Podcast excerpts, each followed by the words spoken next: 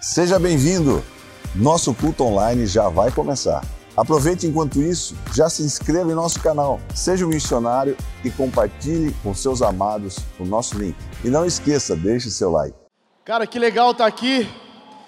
Na primeira sessão, o pastor Carlinhos pregou sobre esse resgate extraordinário que foi feito através de Jesus nas nossas vidas e agora resgatarmos os perdidos. Abrantes pregou aqui sobre justamente esse chamado de Maria e agora quem nós somos através desse chamado. Pastor Denis pregou justamente sobre esse lugar que nós precisamos levar aqueles que estão perdidos para serem cuidados e curados. Agora há pouco, pastor Hans estava pregando sobre esse evangelho que nos conduz a não termos uma vida soft, mas de morte. E eu estava orando sobre o que pregar e, e não tem como não pregar aqui para vocês sobre algo que Deus está fazendo na minha vida. Ah, há um tempo que Deus ah, pediu para que eu e minha família, ah, e Ele nos enviou para São José dos Campos e lá começamos um trabalho do zero há mais ou menos um ano atrás e a gente sempre teve a grande oportunidade de Deus assim de servir nas grandes igrejas, uh, em grandes trabalhos, grandes movimentos. A gente estava em Niterói e aí voltamos para São José e Deus nos pediu para começar algo do zero e a gente e, e, era a primeira vez que eu estava começando algo do zero, sem ter alguém por detrás. Ah, sempre acompanhei meu pai como pastor e ele começando congregações, mas nunca eu sozinho. E agora eu estava eu, a Bruna, o Henrique com um ano de idade, a pandemia e a missão. E além da missão, a gente tinha que trabalhar, e aí a gente começou a trabalhar e Deus sempre se moveu em nosso favor, nunca deixou faltar nada, mas existia essa angústia do ministério e de como iríamos começar. E aí começamos em casa, começamos a, a buscar amigos que estavam afastados, ah, estavam frios, e a gente começou a resgatá-los, e, e até que então Deus nos pediu para ir para um lugar, e a gente alugou um bar. Esse bar ele não funcionava segunda-feira, e aí a gente alugou o bar. Então toda segunda-feira de manhã eu ia para o bar e tampava as bebidas, e a, muitas vezes na segunda-feira eu, eu recebia carregamento de bebida, pagava, e aí o pastor fechava o bar, quando terminava o culto, eu montava tudo para o bar funcionar na terça-feira.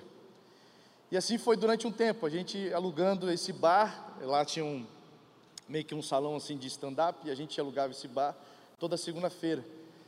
E, e, a gente começou a ser conhecido lá como a igreja da segunda-feira, ou a igreja do bar, que a ceia era petiscos e Heineken. E a gente é, era assim. E era muito interessante porque, como eu sempre fui da área de evangelismo, na minha cabeça, na minha parte técnica, na minha bagagem, eu estar alugando um bar era totalmente contextualizado para receber pessoas diferentes, né?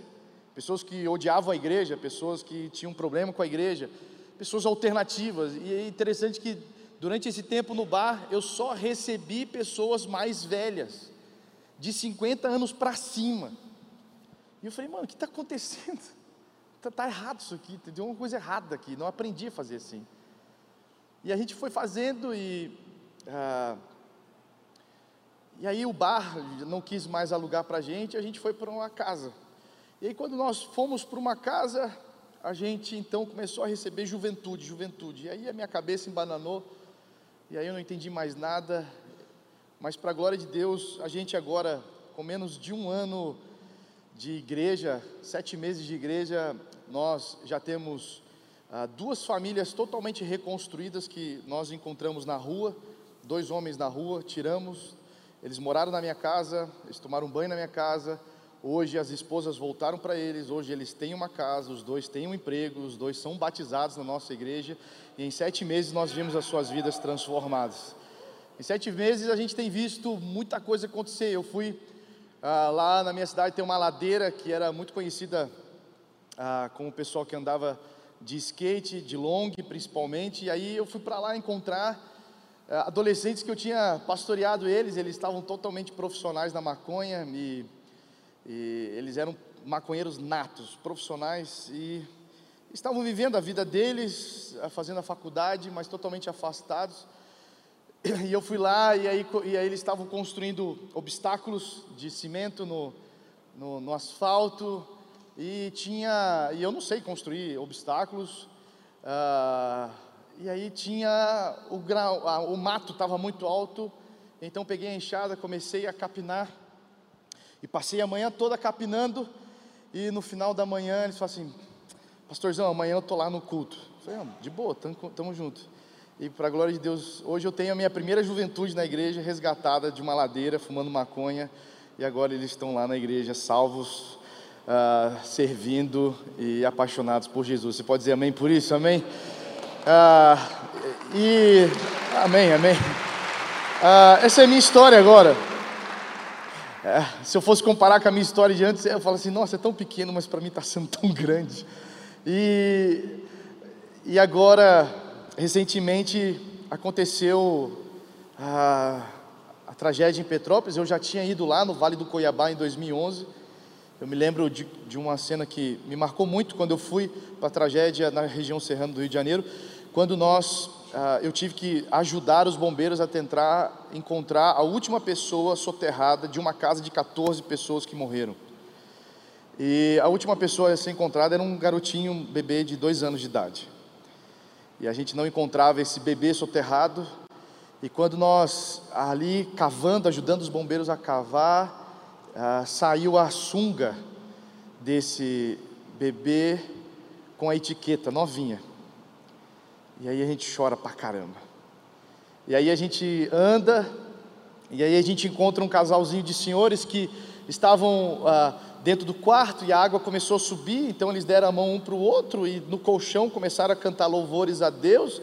E aí a água subiu até que eles bateram na laje, e aí de repente a laje abre. Alguém faz um buraco na laje, tira esse casal de senhores e coloca eles no telhado, e de repente eles olham: cadê essa pessoa? E aí de repente chega um barco e salva esse casal de senhores, e eles estavam lá testemunhando, e você fala assim: era um anjo! E você fala, uh, glória a Deus, você ora em língua, você faz tudo, você fala, qual? E eles falam assim: tem mais, enquanto nós cantávamos, o colchão ficou iluminado. Você fala, puxa, não é só graveto no monte que fumega, mas é o colchão também, velho. E aí de repente você anda do lado, tem um cara chorando. O que, que você está chorando? O que, que foi? Eu perdi minha esposa e meus três filhos. E você fala, caramba, por que, que Deus salva? Esse casal de velhinhos, e desculpe se tem os velhinhos aqui, mas por que, que Deus salva alguém que já está perto de ir embora? E por que, que Deus não salva, irmão, três crianças? E agora, segunda-feira, eu estava em Petrópolis, a, a nossa igreja, com sete meses, nós fomos para lá, para Petrópolis, e e aí é muito louco porque são as mesmas histórias.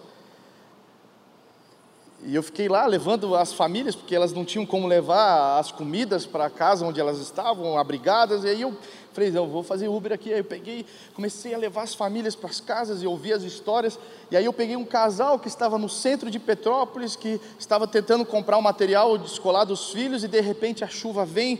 E, e não sei se você ficou sabendo das, da parte mais técnica da coisa, mas choveu em poucas horas o que deveria é, chover em um mês. Então, em poucas horas choveu muito, muito, muito e foi tudo muito rápido. Foi mais rápido do que 2011. Então, é, é, veio aquilo tudo e as pessoas começaram a abraçar os postes de luz e começaram a ser eletrocutadas. Pessoas que estavam na academia fecharam as portas da academia, só que entrou a água. E aí, como era blindex, as academias a, a, encheram ao ponto de pessoas morrerem dentro das academias. E aí estava esse casal no centro tentando se salvar, mas na casa, no morro, estavam a sua filha de 14 anos cuidando do filho de 6 anos e cuidando de uma criança de 4 anos. Eles passam a noite inteira no centro tentando se salvar, desesperados, porque seus filhos estão no pé do morro, no pé do morro, no alto do morro, e eles não sabem. E aí eu fui levar, e aí a história é que todas as casas caíram, mas a casa com as três crianças permaneceu de pé. Você fala, glória a Deus. Meu Deus, e a família ali toda quebrantada, dizendo assim: é Deus, é Deus, e de repente você leva uma outra pessoa que está tentando achar o filho e o neto, um bebê de 10 meses de idade. E aí você fala: cadê Deus? Vocês estão comigo aqui, sim ou não? Sim ou não, gente? E ouvindo todas essas mensagens, eu parei, eu estava pregando no acampamento, eu fui para casa e fiquei escutando todas as mensagens, inclusive viajando para casa, estava escutando a mensagem agora. E isso que nós estamos levantando aqui, sobre resgate, me veio a pergunta para pregar nesta manhã, nesse início de tarde.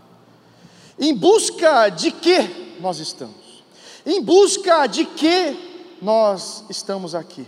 Em busca de que a nossa vida está centrada? Porque quando nós falamos de resgate, quando nós falamos de busca, a missão de Jesus está muito bem clara. Quando a gente lê o texto de Lucas capítulo 19, falando sobre a missão de Cristo na terra, está muito bem clara a missão de Cristo. Ele veio buscar e salvar o que estava perdido. Ponto. A missão de Jesus é muito bem clara. A missão de Jesus não é levantar uma instituição. A missão de Jesus não é levantar um curso. E aí ele levanta o curso. E aí é, é, é um, um, dos, um, um, dos aprendizes do curso é, é, é, é João, sabe? João, ele vai então sair do curso de Jesus e vai vender outros cursos a respeito de uma geração do amor. Ele não é, ele não é esse cara. Jesus não, não veio montar uma base de ensino, e aí Pedro é um dos aprendizes, e ele então sai dali e diz: Olha, quero agora ensinar a você como perder as suas redes, mas ganhar pessoas. Arrasta para cima. Jesus ele não veio montar uma ONG, Jesus não veio levantar uma instituição financeira, nem mesmo uma instituição religiosa. A missão de Jesus é clara, e além da missão de Jesus ser clara, a, a, a, é claro também a realização dessa missão. Ele foi até o final, fazendo o quê? Buscando e salvando aquele que estava perdido. Perdido em quê? perdido no amor ao dinheiro, perdido na, na, na, nas limitações culturais, perdido na sua identidade, perdidos no propósito, perdidos na religiosidade. Jesus está claro, ele veio buscar e salvar o que estava perdido. Agora, quando eu vejo que a missão de Jesus está muito bem clara aqui, e que também ele percorreu realizando a sua missão até cumpri-la, me veio a pergunta: será que a missão de cada cristão, será que a sua missão, será que a nossa missão, e será que a missão da igreja coletiva está muito bem clara? Eu me lembro de que quando pequeno, eu era praticamente inserido a uma cultura paroquial. Igrejas onde nós nascemos, crescemos e morreremos ali. Casaremos com quem está ali, serviremos com quem está ali e está tudo bem. É uma cultura paroquial, nós somos essa igreja do bairro, somos aqui, é, são essas pessoas, são os fundadores, os fundadores têm filhos e netos e os netos continuam podemos trocar de um pastor ou de outro, fazemos um, um, um, um, encontro missionário onde as crianças escrevem cartas, de vez em quando vamos para a rua, colocamos faixas nas igrejas como culto evangelístico e assim continuamos. E aí de repente veio o um movimento dizendo: não, vamos, as comunidades evangélicas, vamos adorar a Deus de outro jeito, não é só no órgão, não é só no prelúdio, não é só no pós-lúdio, vamos celebrar, eu quero é Deus e tchá tchá tchá tchá tchá, celebrar e a Cristo. E aí esses movimentos chamaram outros movimentos, olha, está na hora dos cristãos não serem mais burros e nem pobres Está na hora dos cristãos entenderem que a sua vocação não é só dentro da igreja, mas nos sete montes da, da influência. Vamos, vamos para a política, vamos para o entretenimento. E agora a igreja não é mais a igreja da IBD, a igreja não é mais uma igreja focada num alimento sólido, agora a igreja é focada somente em entretenimento gospel para atrair mais pessoas. Então precisamos da estética, precisamos de ser mais contemporâneos, precisamos ser mais alternativos. Podemos ir para a igreja de short, podemos escutar Rio Song United, precisamos agora pintar os cabelos. Nós podemos e ser influentes aonde nós estamos. Eu lembro de movimentos que, que pregavam sobre adoração, e agora os jovens deixam as faculdades, e agora eles são os adoradores, nós somos intercessores, nós vamos para a rua, nós andamos em volta de lugares religiosos a ídolos, e nós enterramos CDs, e nós fazemos loucura. E aí agora somos a igreja não mais só dos diáconos, mas somos a igreja de voluntários. E aí vem a revolução do voluntariado. Pessoas da igreja agora todo tempo, ministérios novos, quanto mais ministérios melhor.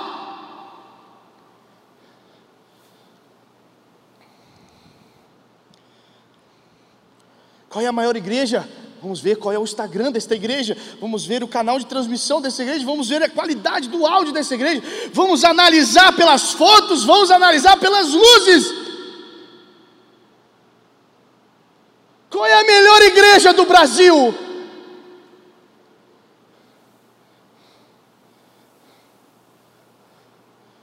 Quais são os melhores pregadores? Quais são as melhores bandas? Mateus capítulo 23, verso 11 diz: vocês querem ser o maior? Então que o maior entre vocês seja servo.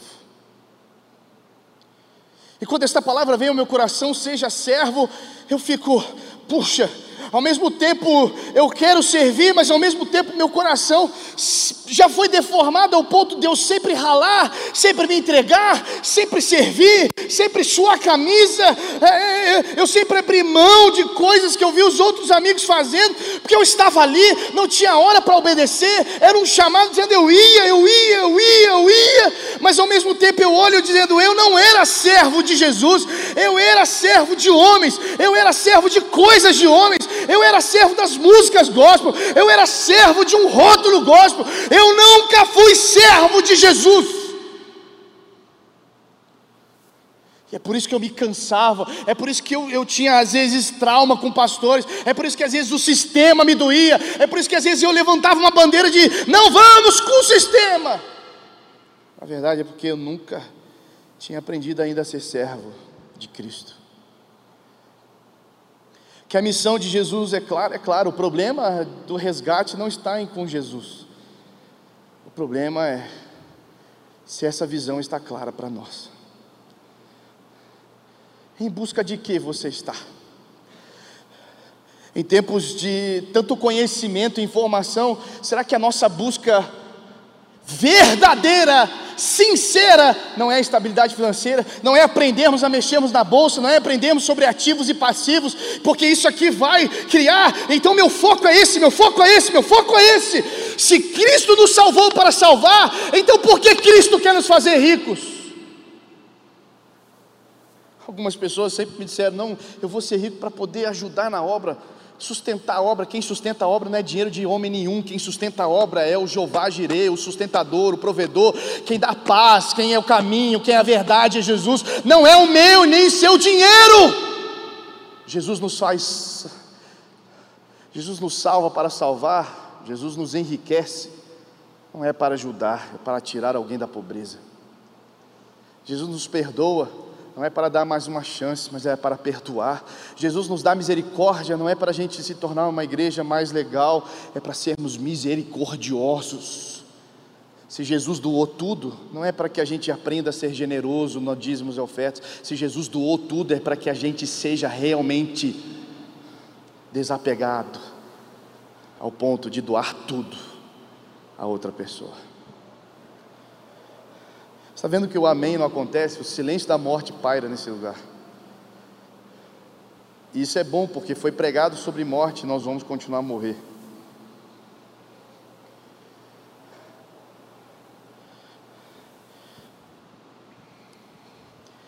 E Filipenses capítulo 2, versos 5 a 11 diz: Seja a atitude de vocês a mesma de Cristo Jesus, que, embora sendo Deus, não considerou que o ser igual a Deus era algo que devia apegar-se, mas esvaziou-se a si mesmo, vindo a ser servo tornando-se semelhante aos homens e sendo encontrado em forma humana, humilhou-se a si mesmo e foi obediente até a morte e morte de cruz. Por isso Deus o exaltou à mais alta posição, ele deu o nome que está acima de todo nome, para que ao nome de Jesus se dobre todo o joelho nos céus, na terra e debaixo da terra. De toda língua confesse que Jesus Cristo é o Senhor, para a glória de Deus Pai. Você pode dizer amém por isso. Você tem que entender que a Bíblia, é, é, é, ela nunca vai lutar para provar a existência de Deus.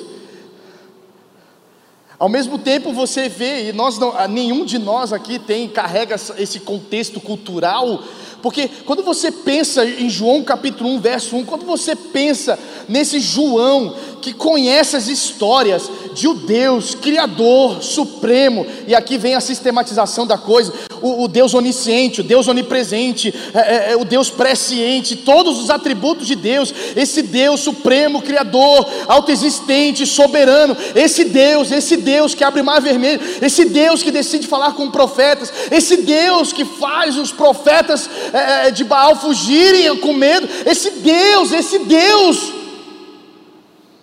esse Deus agora se tornou carne e eles agora admiram: uau, esse Deus que é distante agora está na terra, mas esse Deus que desceu à terra, esse Deus que abriu mão de tudo, esse Deus que não precisa de cantarmos para Ele, porque Ele decidiu abrir mão do canto para estar conosco.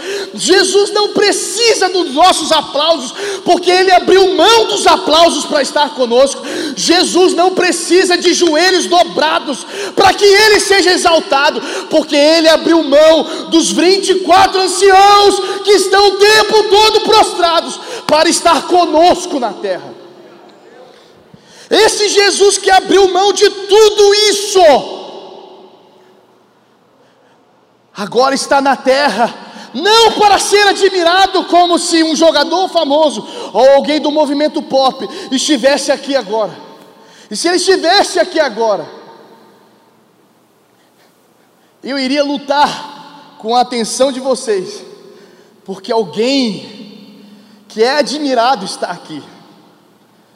Alguém que é ícone estaria aqui e ele dividiria, dividiria total atenção e talvez eu perderia muitas vezes. Se essa pessoa que é um ícone saísse para beber água, todo mundo olharia e falaria: O que, que vai fazer? O que vai fazer? Acompanha, acompanha. Jesus ele veio para a terra e eu fico imaginando os discípulos assim: caraca, é Jesus, cara. A gente não tem esse contexto, mas é Jesus. Se Jesus estivesse aqui fisicamente agora, talvez muitos de nós falassem: caraca, Jesus está aqui. Aí Jesus fica de joelho, então assim, caraca, fica de joelho. Se Jesus levantasse as mãos, todo mundo assim, caramba, se Jesus levantou as mãos, bora levantar também. Se Jesus saísse no meio da pregação para beber água, você fosse assim, está vendo? Pode sair no meio da pregação para beber água. Mas Jesus não veio para ser admirado. Jesus abriu mão da admiração. Jesus não veio para ser é, é, receber afirmação, porque ele abriu mão de toda afirmação do céu. Mas os discípulos estavam olhando assim, Uau. e aí esse, esse, que é a, esse que é a palavra, esse que é o supremo, esse que é o soberano, esse que é o autoexistente, esse que é o eterno, esse que tem todos os seus atributos, e a gente usa a sistematização para tentar colocar, o salmista diz, ele é grande, porém sem limites, ou seja, é o Deus que permite a gente sistematizar, dizendo, ó, oh, tem uma métrica para eu entendê-lo, ao mesmo tempo ele diz, eu não tenho métrica, ao mesmo tempo ele, ele se permite ser encaixotado, dizendo assim, eu sou da quadrangular, mas ele diz, eu sou solto, Esse Deus que abre mão e Ele está conosco, para quê? Para quê? Para salvar, para resgatar, para te tirar da dívida, para te tirar da masturbação, para te tirar de namoros abusivos e tóxicos, para tirar da sua busca desenfreada por aceitação, reconhecimento, para te tirar, para te salvar do amor ao dinheiro, para que você seja salvo, porque salvo você não estará mais perdido. Ele vem ser o caminho para que a gente não viva mais perdido, Ele vem ser a verdade para que a gente não viva na busca de um caminho de mentiras e falsidade, Ele vem ser a justiça porque não há mais nada o que fazer pelas obras para alcançar a vida eterna. Ele vem nos alcançar e salvar do juízo, porque eu não sei se você se lembra, mas vai ter um dia que vai acabar tudo. Esse é Jesus. Esse é Deus. E a Bíblia diz que ele então toma a forma de servo. Quando eu estava escrevendo essa mensagem, e nessa madrugada eu vi que o pastor Carlinhos passou o filme do Até o Último Homem, eu falei assim, não é possível, eu até ia, eu falei para ele, eu, vou ter, eu até ia tirar foto, pra... porque tem uma cena, eu nem vou mostrar, mas vocês já viram, mas tem uma cena que ele se coloca na frente do júri que está decidindo se ele poderia ir para a guerra sem armas ou não. E aquele soldado ele diz: Como posso eu ver que meus amigos e colegas estão entregando a sua vida para salvar a nação e eu ficar sem fazer nada? E ele diz: Eu quero servir. Em busca de que nós estamos? Em busca de que? Seja sincero, porque as melhores orações são as orações sinceras. Em busca de que você está? Porque eu já busquei pregar bem para ter outros convites. Eu sim já busquei estar em grandes movimentos para ser reconhecido como alguém que fazia algo de bom e não ser comparado com uma igreja pequena como já fui com meu pai. Eu sim, sinceramente, abro meu coração diante de vocês. Já busquei fazer vídeos muito bons para que eu pudesse ser reconhecido como alguém que fazia vídeos bons.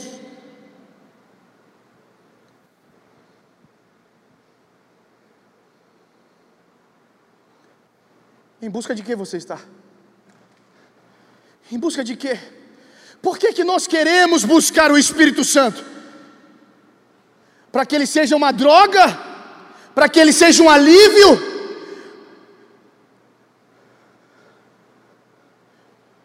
Os cultos não podem ser alívios, a Bíblia diz muito bem claro. Ele vem dar alívio aos cansados e sobrecarregados, mas também vem dar descanso àqueles que aprendem a tomar o jugo dele e aprender a viver como ele viveu. Muitos estão muitos estão em busca de alívio, muitos estão em busca de um louvor que dá alívio, muitos estão em busca de uma palavra que dá alívio, muitos estão em busca de uma igreja que dá alívio, muitos estão em busca de um ministério que dá alívio, mas poucos estão tendo alívio e tomando o jugo dele, dizendo: Eu quero ser como o Senhor.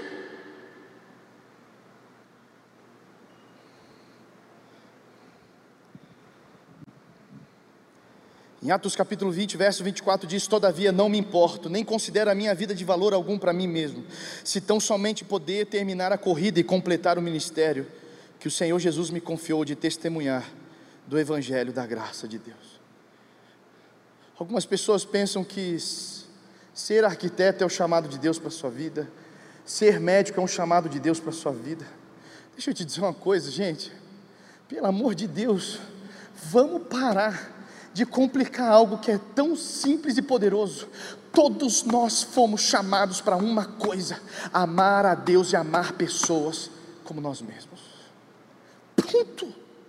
Não tem mais nada. Se tu vai estudar para ser médico, irmão, é o teu problema de ter sua inteligência emocional com Cristo resolvida e você parar de ficar escorregando na sua vida e você parar de ser besta.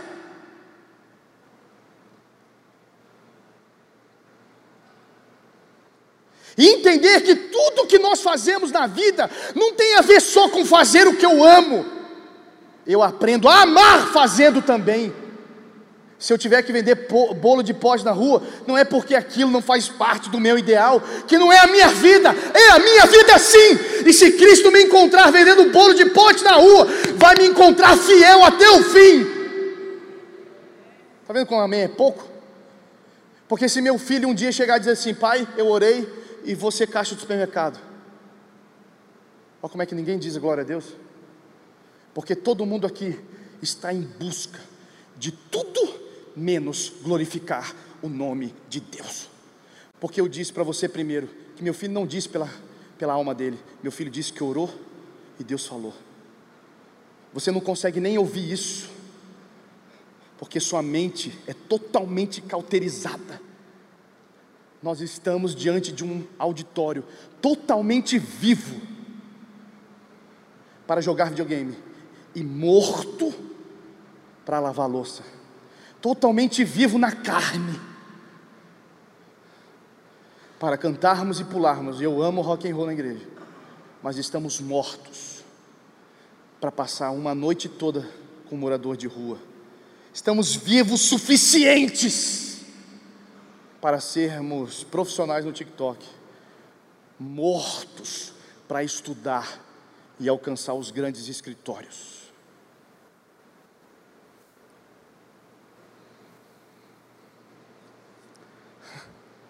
Não estou batendo não, pô. Só estou. Vocês estão comigo aqui, amém, gente? Cara, quando diz o texto, eu não tenho por mais nada precioso. Cara, minha vida é uma mentira.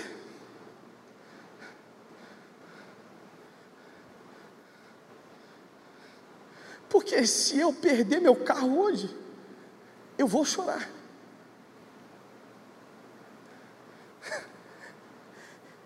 E eu digo para vocês, eu me sinto envergonhado, porque eu ainda estar sendo tratado por Deus em coisas tão passageiras, me dá vergonha. Eu ainda estar sendo tratado por Deus, porque não recebeu elogio por um trabalho, me dá nojo.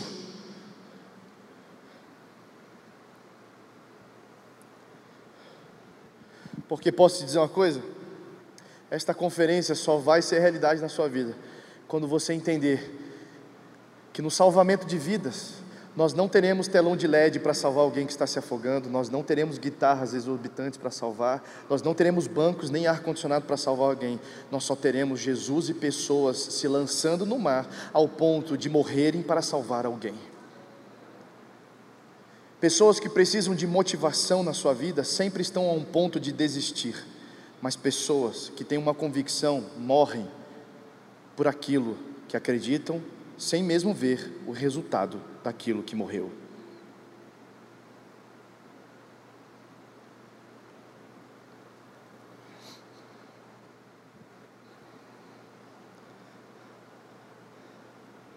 Portanto, nós, Hebreus capítulo 12, uma vez que estamos rodeados de tanta coisa, de tanta informação, de tanta pressão financeira, emotivo, educacional, pandêmico, ah, ah, ah, livremos-nos então de tudo isso, livremos-nos do peso e livremos-nos do pecado. Para que então os nossos olhos estejam sempre focados naquele que é o autor e consumador da nossa fé. Porque ele, pela alegria que lhe fora proposta, suportou a cruz, desprezando a vergonha e assentou-se à direita do trono de Deus. Vocês podiam dizer um glória a Deus por isso. Né? Vamos nos livrar do peso, irmão. Vamos nos livrar. Entenda o seguinte: talvez você não vai precisar na sua vida ganhar tanto dinheiro, porque talvez o que você ganha é justamente o que precisa para você cumprir o seu propósito de vida. Ou talvez você precisa hoje começar a se esforçar mais, porque Deus precisa que você ganhe mais para cumprir exatamente o que você precisa cumprir. Livremos-nos. Vamos ser então voluntariamente servos de Cristo voluntariamente porque se apresentam, voluntariamente porque não são pagos por isso, voluntariamente porque não precisam estar presos a uma carga horária, mas voluntariamente servos, porque servos diz, mesmo que eu vim sem ser pago, mesmo que eu não trabalhe para isso, mesmo que eu não ganhe para isso, eu sou servo, ou seja, me tornei escravo e eu obedeço a um Senhor, mesmo que eu seja voluntário, pode me cobrar, porque eu tenho compromisso de servo. Muitos são voluntários. Ah, mas o pessoal ali trabalha da igreja. Eu não trabalho, eu sou voluntário. Não, eu não sou só voluntário, eu sou voluntariamente servo de Cristo. Só então os voluntariamente servos de Cristo se tornarão amigos de Cristo. Obrigado pelo seu amém. Porque esses que se apresentam sem buscar nada em troca, ao mesmo tempo diz: Senhor, tu és verdadeiramente o meu Senhor. Então a minha agenda, eu quero, mas a tua agenda é superior à minha. Vocês estão aqui, vocês já foram aplaudidos, mas na quinta-feira, vocês vão demonstrar se a agenda de Cristo é superior à sua agenda. Porque até Cristo quebrou a sua própria agenda pela agenda do Pai. Jairo pega ele, vão para casa, vamos. Uma mulher com 12 anos toca, tenho que parar, tenho que ouvir a história dela. Mas você já tem um compromisso, mas a agenda mudou.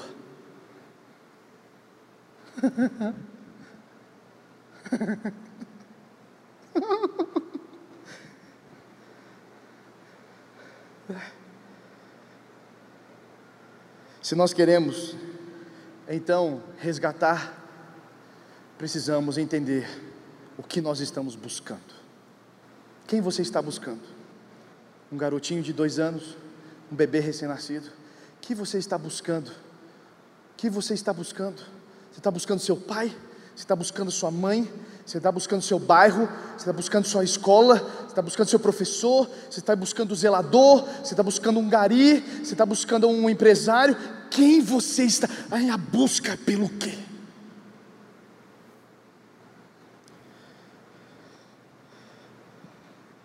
Eu queria colocar algumas coisas práticas. Busque ser o maior. Repita comigo busque ser o maior. Mais forte, busque ser o maior. Busque ser o maior, descendo e sendo o menor, servo da justiça, piedade, fé e amor. 1 Timóteo capítulo 6, verso 11 e 12 diz: Você, porém, homem de Deus, fuja de tudo isso e busque a justiça, a piedade, a fé, o amor, a perseverança e a mansidão. Combate o bom combate da fé, tome posse da vida eterna para que qual você foi chamado e fez a boa confissão na presença de muitas testemunhas. Você, porém, fuja de tudo isso. Se você ler o capítulo, você vai ver Paulo escrevendo, dizendo: Olha, gente, vocês estão buscando as coisas dessa terra só que a Bíblia diz: buscai, pois, em primeiro lugar, prioriza o que é priorizar, prioridade, e fiquem tranquilos se vocês estiverem traçando a sua vida como Jesus, vocês vão se esforçar na hora que tem que se esforçar, aprender na hora que tem que aprender, fazer um bom currículo na hora que fazer, mas priorize o que é prioridade, e prioridade não é estar sentado no banco de uma igreja, a prioridade é ser servo de Cristo, e aonde Ele mandar eu irei, o que Ele falar eu falarei, o que Ele disser eu falarei, aonde Ele pousar, ali eu pousarei. Busque ser o maior, sim. Ouça Jesus dizer para você: Ei, Zaqueu, quer subir os pódios da terra? Desce depressa. Desce depressa da tua plataforma, desce depressa do seu status de educacional, desce depressa do teu dinheiro, desce depressa da tua beleza, desce depressa. e vai limpar o, a sujeira, porque o Evangelho limpa o que está sujo, o, o Evangelho organiza o que está desorganizado, o Evangelho traz paz aonde há discussão, o Evangelho está orando por paz aonde há guerra. É interessante, todos nós que temos uma igreja fizemos a arte para orar pela Ucrânia e Rússia. Mas a gente nunca faz a oração dizendo: Senhor, o que, que o Senhor quer que eu faça? Que eu vá até a Polônia? Você orou assim ou você só orou? Ou você orou dizendo assim: Eu sou teu servo, o que o Senhor quer que faça? O Senhor quer que eu faça o jejum? O Senhor quer que eu viaje para lá amanhã? O Senhor quer que eu encontre um missionário ao redor? O que o Senhor quer que eu faça? Porque eu sou voluntariamente servo.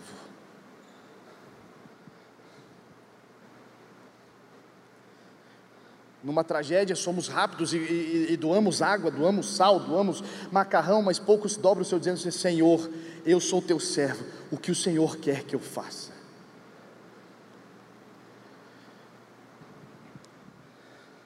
Maior entre vocês deverá ser servo.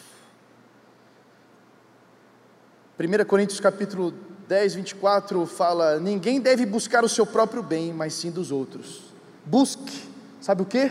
Ser o melhor. Mas sabe para quem? Para quem está do seu lado. Busque ser o melhor professor para os seus alunos. Busque ser o melhor médico para os seus pacientes. Busque ser o melhor filho para os seus pais. Busque ser o melhor pai para os seus filhos. Busque ser o melhor irmão para os seus irmãos. Busque ser o melhor. Somos muito poderosos para passar uma noite inteira assistindo Emily em Paris. Somos fracos demais para fazer um café da manhã para os nossos pais. Somos fortes demais para orar em línguas e profetizar. Pra, pá, pá, pá, pá somos fracos demais para perguntar para um diácono se ele quer ajuda para fechar a igreja. Somos fortes demais para colocar um celular e dançar em qualquer lugar. Somos fracos demais no meio do intervalo criar um círculo de oração.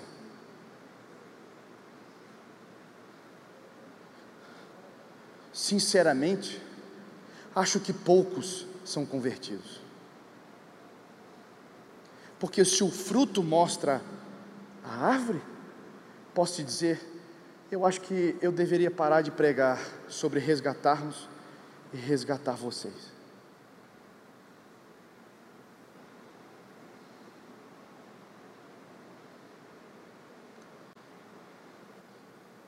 Mas aqui só tem salvo Maravilhoso. Tem um que falou amém. Então. Mas vocês estão comigo aqui? Amém ou amém, gente? Bora ser o melhor. Bora ser o melhor. Embora ser o melhor naquilo que a gente tem. Eu passei um ano agora orando, uma vez por mês com um grupo da Stock Car e da Porsche Cup. Passei um ano agora tendo a experiência de fazer vídeo para um dos maiores, para a maior franquia de açaí do Brasil e do mundo. Faço devocional com ele todos os dias. Mas não é porque eu orava em línguas, é porque eu fiz o melhor para ele, dizendo: Eu estou aqui para te servir, irmão.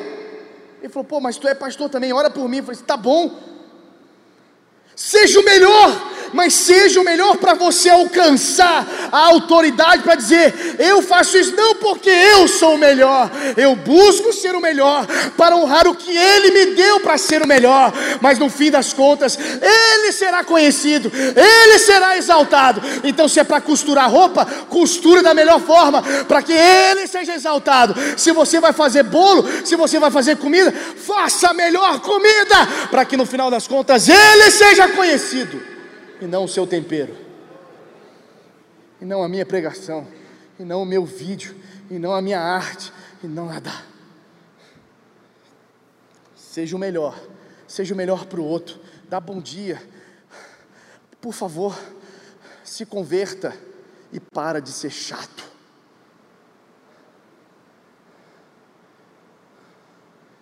Vamos, vamos fazer isso. Coloca a mãozinha no seu coraçãozinho de ursinhos carinhosos e diga: Em nome de Jesus, eu vou parar de ser chato. Porque se tem uma coisa que crente é, irmão, é chato.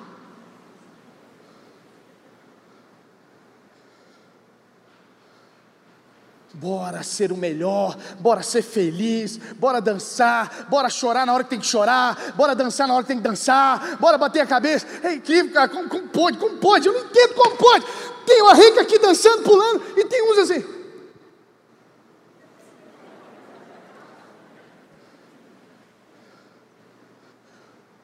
Sabe por quê? Porque você não admira Jesus, porque você só corresponde com aquilo que você admira, você só corresponde com aquilo que faz sentido na sua vida. Por isso que as estátuas, por isso que os ídolos são nada. Por quê? Porque não tem o que admirar. E se tornam semelhantes a eles. Bora ser melhor. Bora pregar melhor, bora orar melhor, bora jejuar melhor, bora, bora lavar louça melhor, bora fazer tutorial de como lavar a louça, bora fazer tutorial de como arrumar a cama. A gente só pensa que tem que, tudo na nossa vida tem que ter conhecimento para fazer. Aí seu pai chega e fala assim, arruma a cama. Ele fala, não fiz hotelaria. Toma um tapa na cara, pô. Vamos fazer melhor. Vocês estão comigo aqui? Diga amém. Vamos cantar melhor. Vamos fazer melhor. Vamos adorar melhor. Vamos gritar melhor.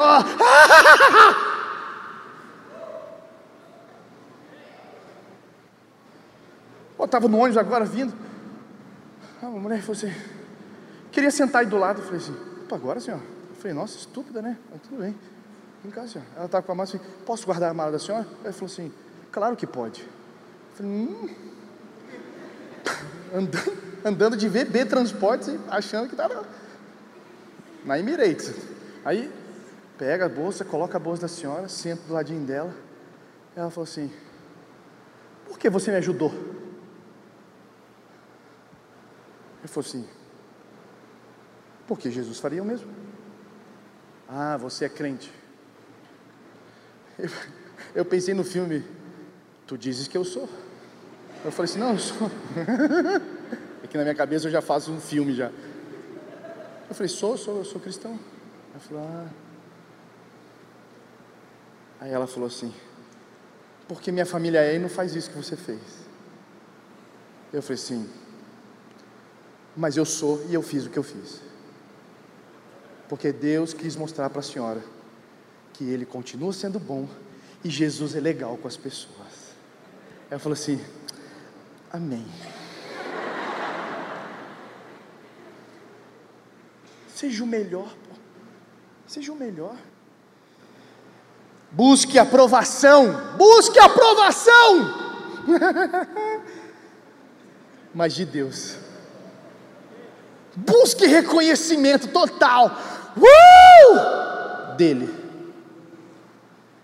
Paulo escrevendo a igreja de Galácia diz assim, Gálatas 1:10, acaso busco eu agora a aprovação de homens ou a de Deus? Estou tentando agradar vocês? Se eu ainda estivesse preocupado em agradar os homens, não seria servo de Cristo. Caramba! Estou eu aqui pregando para quê? Para ter cortes? Pregando para quê? Para vocês me falarem assim, pô, que mensagem top, Deus mudou a minha vida. Para que estou aqui? Eu estou falando de mim. Em busca do que estou aqui? Eu tenho que estar aqui, eu preciso renovar a minha vida de estar aqui hoje e ter essa oportunidade de estar aqui hoje, nada além do que eu só estou te obedecendo porque eu quero te agradar. Porque não importa, eu serei servo de Cristo, aonde Ele me colocar. Se com essa estrutura linda, ou no maior sujeira que Ele me colocar, eu serei servo de Cristo, porque Ele vai me aprovar dizendo: servo bom e fiel. Você trouxe o que você precisava fazer e se livrou daquilo que você não precisava fazer. Tem a aprovação de Deus. A pessoa que eu vejo mais para exemplificar para você é Estevão. Quando Estevão está sendo apedrejado, ele olha para cima e Jesus fica de pé. Eu não vi nenhum outro texto na Bíblia de alguém colocar Jesus de pé. Ah, que se levante geração de Estevão, que na terra talvez esteja sendo apedrejado, mas no céu Jesus está de pé dizendo: bichão, hein? Forte, vem para cá. Tá andando comigo, Enoque? Tá sinistrão, hein? Vem para cá. A terra já não é mais o seu lugar. Vem para cá. Vocês não ficam doidos com isso? Vocês, não, vocês, são, vocês estão chatos hoje, não? Porque, mano, se eu fico imaginando eu aqui, de repente Deus fala assim: Hum, aprendeu. Vou tirar você da terra. Vai mesmo. Bora, bora. Em busca de quê? Estou terminando.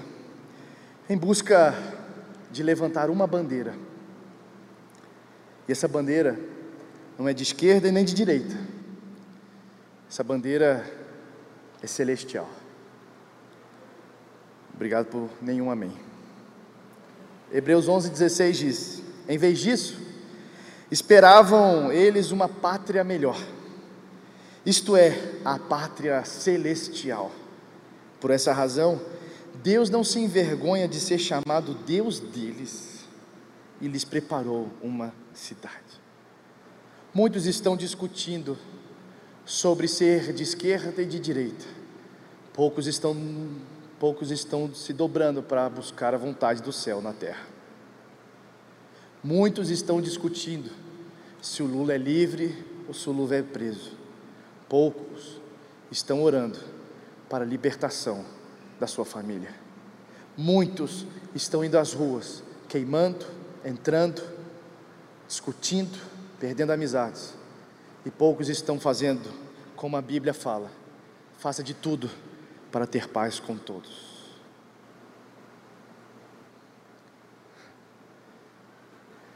Muitos estão buscando em um homem ou em uma mulher, para que no governo então se estabeleça paz, enquanto a Bíblia diz: se convertam dos seus maus caminhos e arrependam-se, então eu serei a sua salvação. Se o Senhor for o Senhor da nação,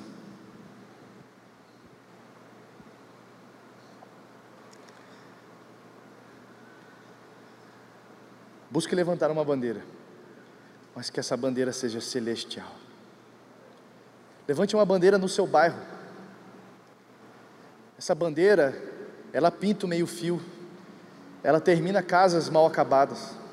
Levante uma bandeira nos seus vizinhos. Ela pega um, uma criança para que os pais possam ter uma noite romântica que muito tempo não tem. Levante a bandeira na sua escola. Limpe o colégio com seu zelador. Levante uma bandeira no seu prédio. E veja quantas madrugadas não é difícil para um porteiro passar acordado. Levante a bandeira na sua igreja e veja quantas pessoas chegam desesperadas aqui e talvez não consigam nem receber da plataforma, mas poderiam receber de alguém que está sentado do lado. Levante a bandeira celestial na sua igreja e perceba quantas pessoas estão ralando aqui essa conferência toda e você poderia dar um abraço e dizer obrigado. Levante a bandeira, levante a bandeira no seu trabalho e perceba que o seu chefe não precisa de uma greve ou rebelião, Talvez ele precisa de alguém para conversar sobre o coração. Levante, levante uma bandeira na sua cidade de Limeira e veja quantos postinhos de saúde estão necessitados de uma limpeza. Levante uma bandeira, levante uma bandeira celestial nos orfanatos para ver quantas crianças já foram rejeitadas, não somente pela biologia, mas também por outras famílias. Levante, levante uma bandeira para que antes de você discutir sobre aborto, dê abrigo àquelas pessoas que foram estupradas.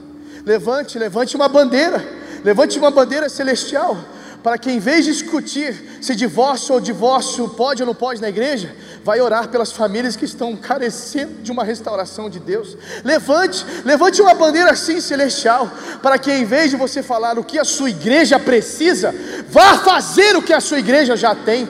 Levante, levante uma bandeira celestial sim na Câmara Municipal e perceba se em vez de você estar discutindo, se você está realmente vendo e orando nas portas de cada secretaria. Levante, levante uma bandeira celestial e vai para os hospitais, vai para os postos de saúde, vê se não tem gente lá passando horas e horas e horas e horas e horas e não foram atendidas e talvez o que elas mais precisavam era de um chá à noite.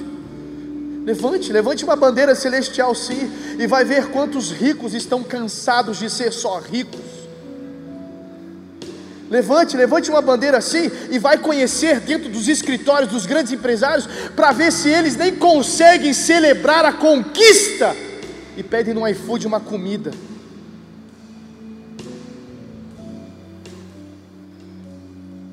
Levante sim, levante uma bandeira celestial.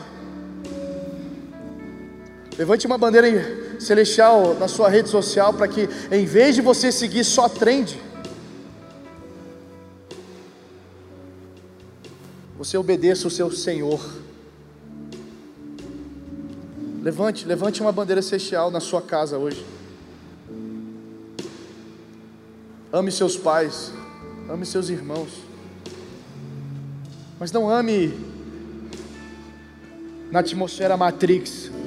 Diga, ministre, abrace, toque, gaste tempo. Precisamos de pessoas que levantem as suas bandeiras. E por último, busque levantar um nome.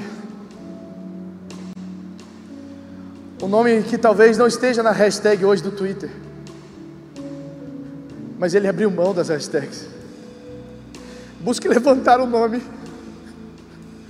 que não veio buscar ser aceito, ele abriu mão da aceitação. Busque levantar o um nome. Que mesmo podendo me matar, mesmo podendo me matar, como ele mataria no Velho Testamento um sacerdócio que subisse em pecado, ele não me matou.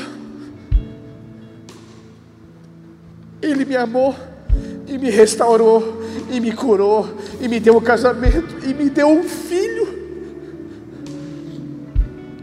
Busque levantar um nome.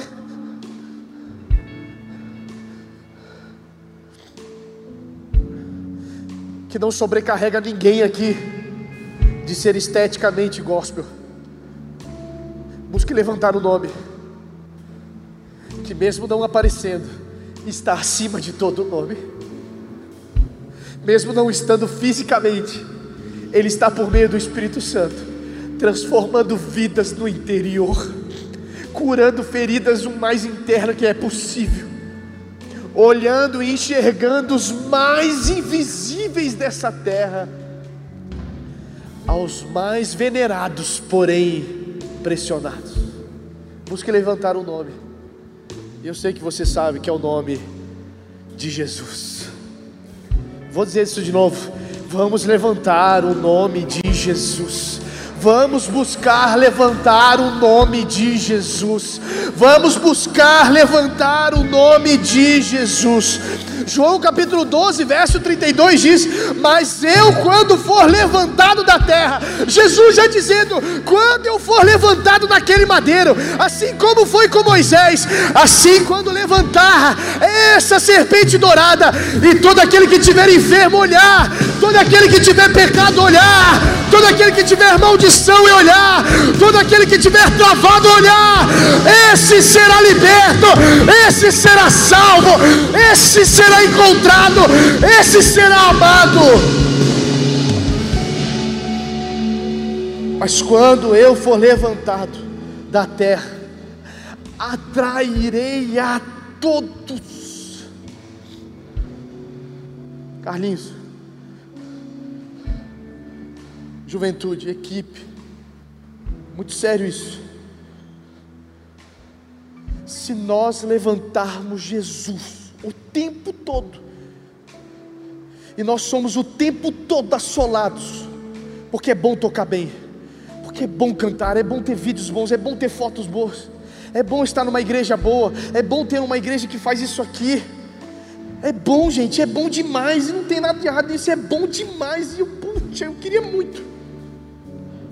Mas se a gente o tempo todo dizer, eu não vou me apegar a isso, se Deus separa tudo, desliga tudo e vamos só orar nós não estamos apegados, estamos como Jesus, nos esvaziando o tempo todo dessas coisas para dizer: o teu nome é que faz toda a diferença, a minha busca é o que faz eu ser cristão, é a minha fome, é a minha sede, é o fato de eu saber que se não fosse Ele, eu estaria agora uma bosta de vida.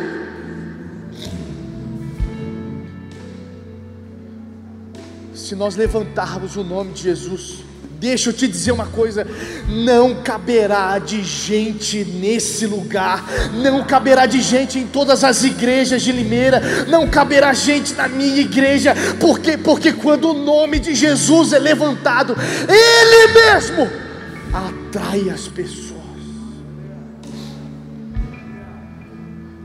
E não é isso que diz o apóstolo Paulo dizendo: faça todo mundo a sua parte, porque eu, o Espírito, é que acrescento vidas todos os dias.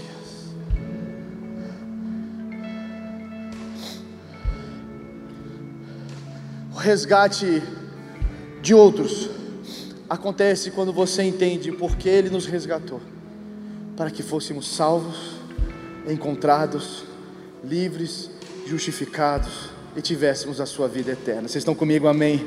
Quantos são gratos pelo resgate do Senhor nas nossas vidas? Tende por grande alegria ser salvo. Sou salvo. Tenho mar P dentro de mim, no grego, remédio, vida plena, sou completo, e eu saio como bezerro recém-nascido. Malaquias capítulo 4. Agora, se vamos resgatar, precisamos por que estamos resgatando? Em busca de quê? Vamos levantar bandeiras, vamos buscar ser maiores, servindo, voluntariamente servos de Cristo, para que Ele amanhã nos torne amigos deles. Mas antes de sermos amigos, somos voluntariamente servos escravos de Cristo, não tendo mais nada precioso na vida, a não ser cumprir o que Ele falar para eu fazer. Marca, roupa, tudo isso é secundário. A prioridade sempre será Ele. Quando Ele disser, dê tudo, darei tudo. Quando Ele falar, receba, receberei. Vocês estão comigo, amém? A minha, o meu objetivo aqui hoje com Cristo é, eu quero ressignificar um pouco. Eu desculpa se eu vou intrometer na, nas culturas de igreja. Nós não podemos ser só voluntários. Voluntários enxergam os que são pagos. Voluntários não podem ser chamados a qualquer hora. Mas voluntários são aqueles que se apresentaram, não foram forçados, mas aceitaram o convite. Então, voluntariamente, eu me achego. Mas agora, a cultura do reino não é só só voluntários. A cultura do reino é voluntariamente escravos, servos, até sangrar como Cristo sangrou, até morrer. Eu servirei a Jesus.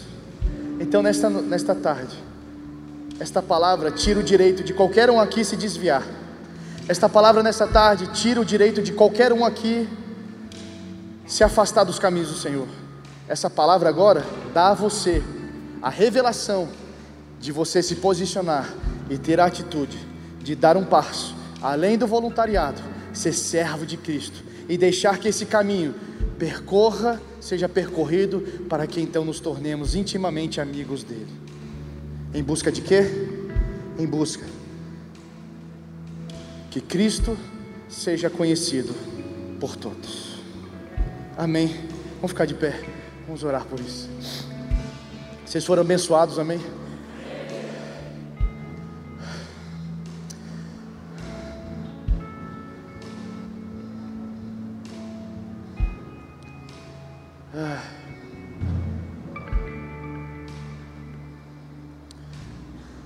Se tivesse totalmente lotado, não daria para fazer isso, mas bom, eu tenho essa oportunidade e eu quero fazer isso. Sabe, ah,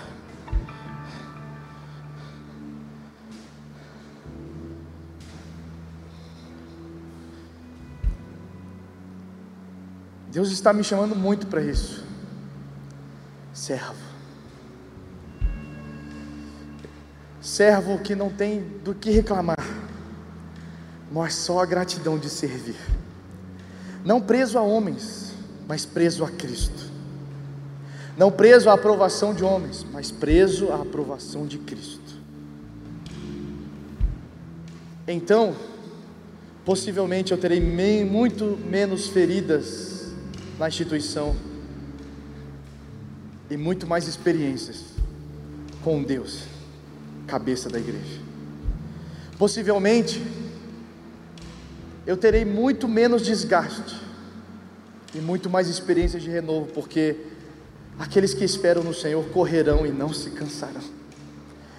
Terei muito menos pedidos de oração por provisão, porque se Ele é meu pastor, de nada terei falta.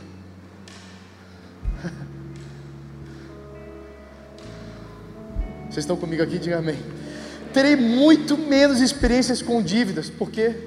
Porque já me livrei de tudo aquilo que me atrapalha. E me livrando do pecado, agora eu estou correndo a carreira.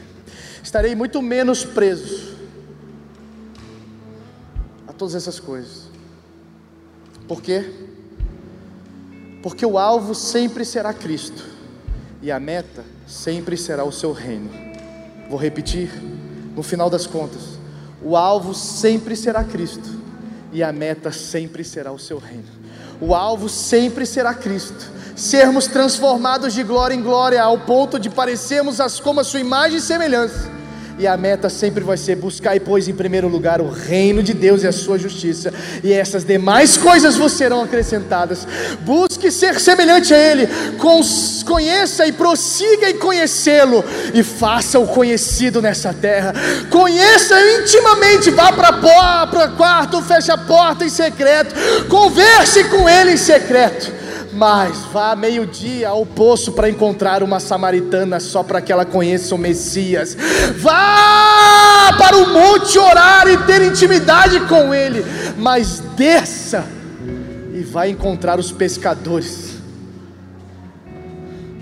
Sempre isso.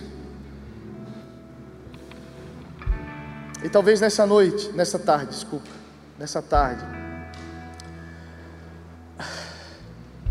Talvez isso já foi feito, mas eu estou sentindo de fazer aqui. Você precisa ser resgatado.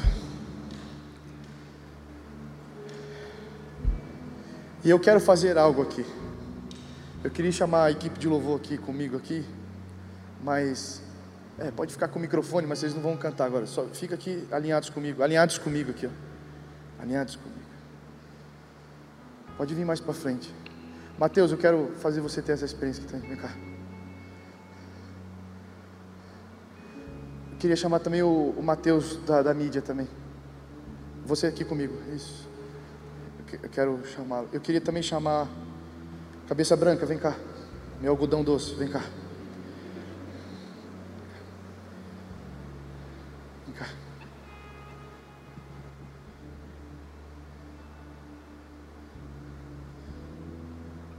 Esses caras são invisíveis, sabe?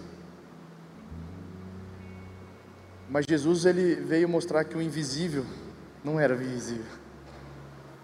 Ele estava o tempo todo servindo. Vem cá. Eu quero fazer algo aqui nessa noite. E quando eu digo que alguém aqui precisa ser resgatado, talvez a experiência de ser resgatado não é só de começar a seguir Jesus como Senhor e Salvador não é só se arrepender do, da sua velha vida e, e nascer de novo. E talvez tenha alguém aqui assim hoje, que queira nascer de novo, queira experimentar, perder a sua velha vida e começar uma nova vida com Cristo. Talvez tenha alguém aqui assim. Mas eu acredito, e isso eu tenho convicção plena, que alguém precisa ser resgatado do amor ao dinheiro.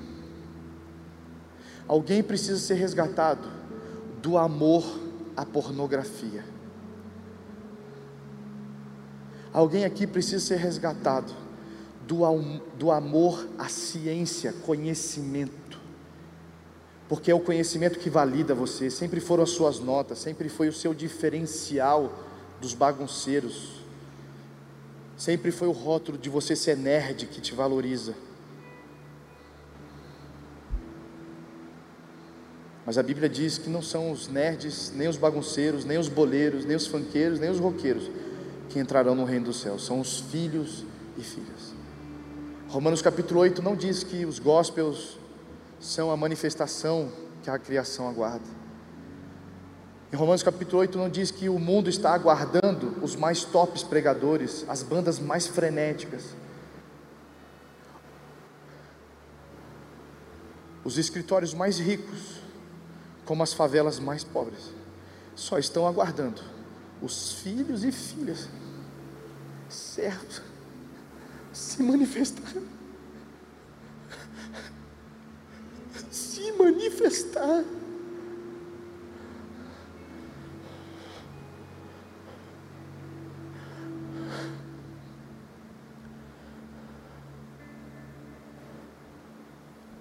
E talvez você precise ser resgatado isso porque você tem muito mais amor ao seu jeito tímido do que o coração aberto dizer: Jesus, bota ousadia para que eu possa ir. Talvez você tenha muito mais amor. As suas justificativas para dizer: Jesus, pode fazer o que queres de mim. Nesta tarde, eu quero apresentar alguns resgatadores, alguns botes de salva-vidas.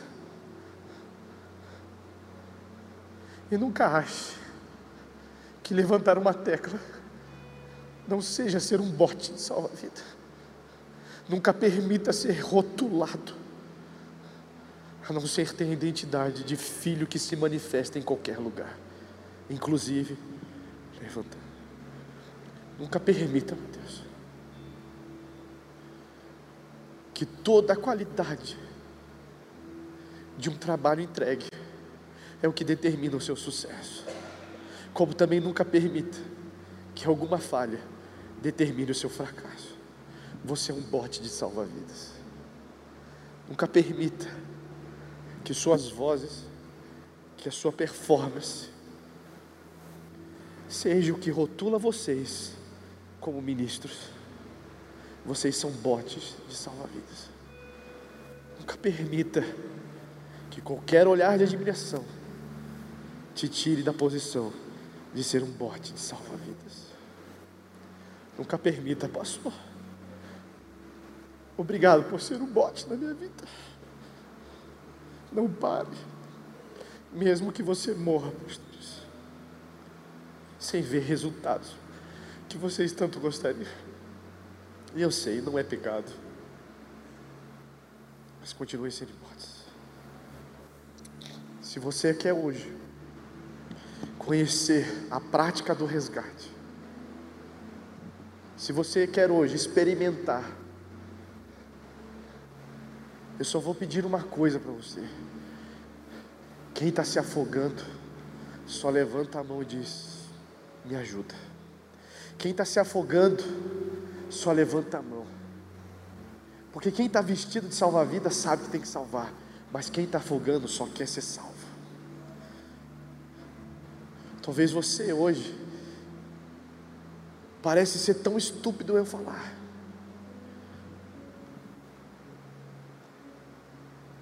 Mas eu entendo que há pessoas aqui que aprenderam até a amar a crise de ansiedade, amar a depressão. Não amar porque ela é boa, amar porque você não consegue viver mais sem ela. Você não consegue mais viver sem se cortar, você não consegue mais viver sem mentir. Você precisa ser salvo. Você está perdido. E nós queremos te ajudar.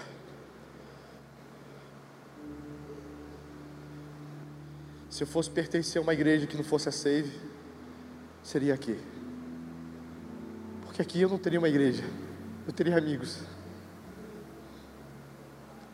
E com amigos, iríamos ser uma igreja. Mas eu não vou ficar aqui, daqui a algum tempo eu vou embora. Então eu não quero fazer isso para que você. O foco não sou eu. Eu quero fazer um exercício agora de resgate. Onde aqueles que aparentemente estão com tudo, vão se esvaziar, estar com quem não tem nada. Se você, e por favor, não tenha vergonha, em nome de Jesus, toda ação maligna está repreendida no nome de Jesus você não vai sentir seu braço pesado para baixo.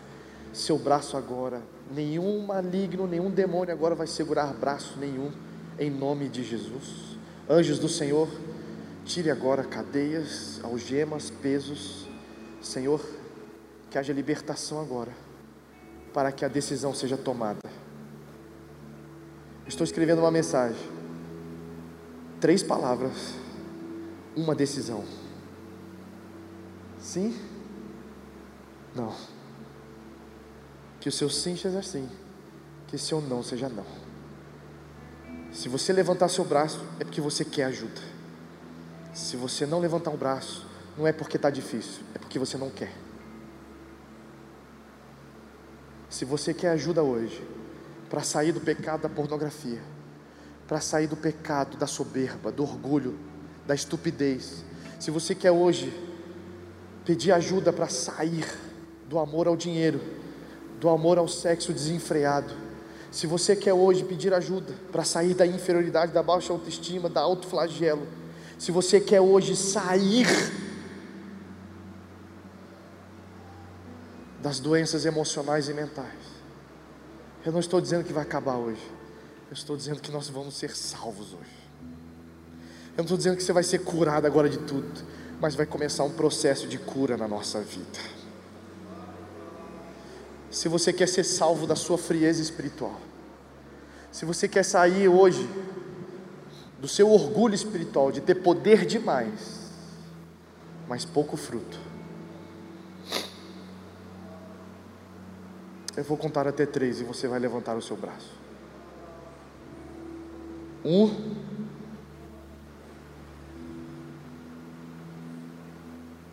E assim que você levantar o seu braço, eles vão descer e trazer você para cá. Dois, porque essa caminhada, simbolicamente, é como dizer: eu vou mudar de endereço, eu vou mudar de endereço, eu vou me reposicionar. Um, sem vergonha. Dois, sem peso algum, porque a maior coisa que habita nesse lugar não é fé nem esperança, é o amor. Feche seus olhos. Espero que essa mensagem tenha falado ao seu coração. Tenho duas sugestões para você assistir. Acompanhe aqui as nossas mensagens e aproveite e clique para se inscrever. Deus abençoe você grandemente, em nome de Jesus.